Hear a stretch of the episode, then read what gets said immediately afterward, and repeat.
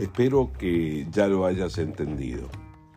Espero que ya te haya quedado bien claro que en esta vida necesitas sentirte seguro, necesitas sentirte segura, necesitas tener un propósito, necesitas saber que estás haciendo algo que tiene un sentido, que no estás viviendo al azar, que no estás lanzando tu tiempo, tus horas, tus días al viento, sino que lo que haces, lo que vives tiene sentido y que estás rodeado de seguridad, que te puedes sentir seguro.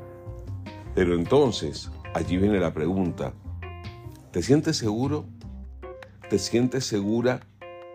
¿Sientes que estás resguardado? ¿De dónde viene esa seguridad? ¿De dónde viene la confianza para enfrentar las diferentes situaciones de la vida? Los que hemos creído en Cristo Jesús, los que lo hemos recibido como el Hijo de Dios, como el Salvador y Señor de nuestras vidas, hemos encontrado en Él nuestra fuente de seguridad. Hemos encontrado en Él el sentido y el propósito de nuestra vida y vivimos cada día aprendiendo un poco más para parecernos a Él y para vivir esta vida conforme a su voluntad.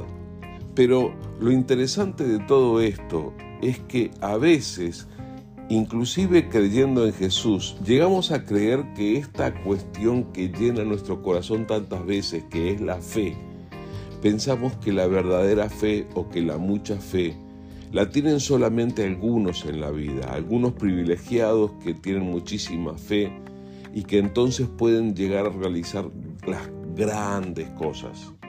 Sin embargo, yo quiero llamar tu atención para que entiendas que Dios quiere edificar tu fe y que Dios quiere hacer grandes cosas contigo.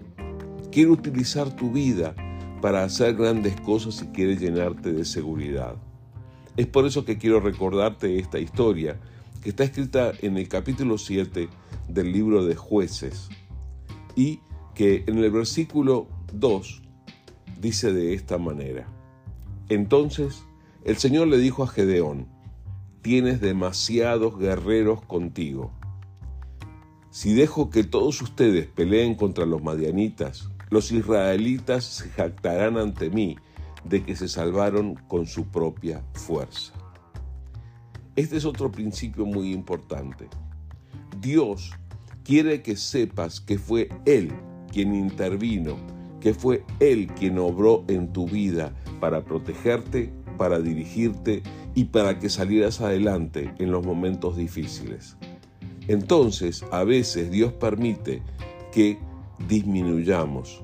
En aquel momento, Gedeón estaba rodeado de un ejército de varios miles de personas. 32 mil guerreros tenía a su disposición.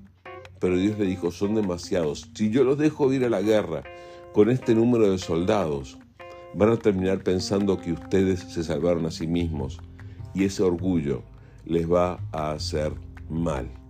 Un poco después de esto, en el versículo 7, jueces 7:7, dice de esta manera, entonces el Señor le dijo a Gedeón, con estos 300 hombres rescataré a Israel y te daré la victoria sobre los madianitas. Envía a todos los demás a su casa. Dios había recortado el ejército de Gedeón en prácticamente 26 mil y tantos hombres y le había dejado 300 contra un ejército de tal vez 210 mil, lo que era una derrota segura. Sin embargo, la victoria iba a ser en los términos de Dios. Ahora, ¿se sentiría seguro? Gedeón se sentiría confiado. Dios quería edificar su fe. Por eso en el versículo 9 dice, esa noche el Señor le dijo, levántate, desciende al campamento madionita, porque te he dado la victoria sobre ellos. Dios, con aquellos 300, le iba a dar la victoria. Sin embargo, para que él tuviera la confianza y la fe, le dijo que fuera al campamento para ser edificado.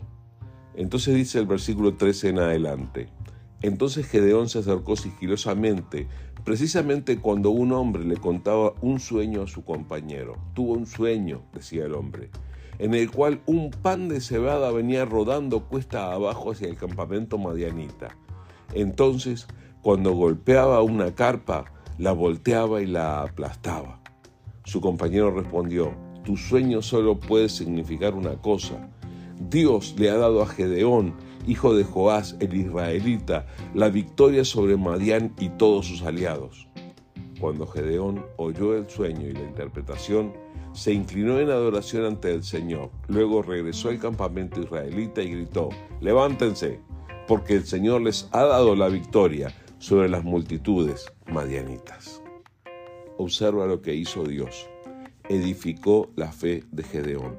El mismo Dios está tratando contigo y quiere edificar tu fe.